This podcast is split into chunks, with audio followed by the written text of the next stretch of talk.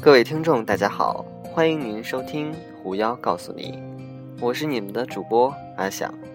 今天啊，给大家讲两个比较好玩的事情。昨晚和一帮兄弟姐妹喝酒聊天我问他们最近芒果台一个很火的亲子节目叫什么来着？他们异口同声的答道：“爸爸去哪儿？”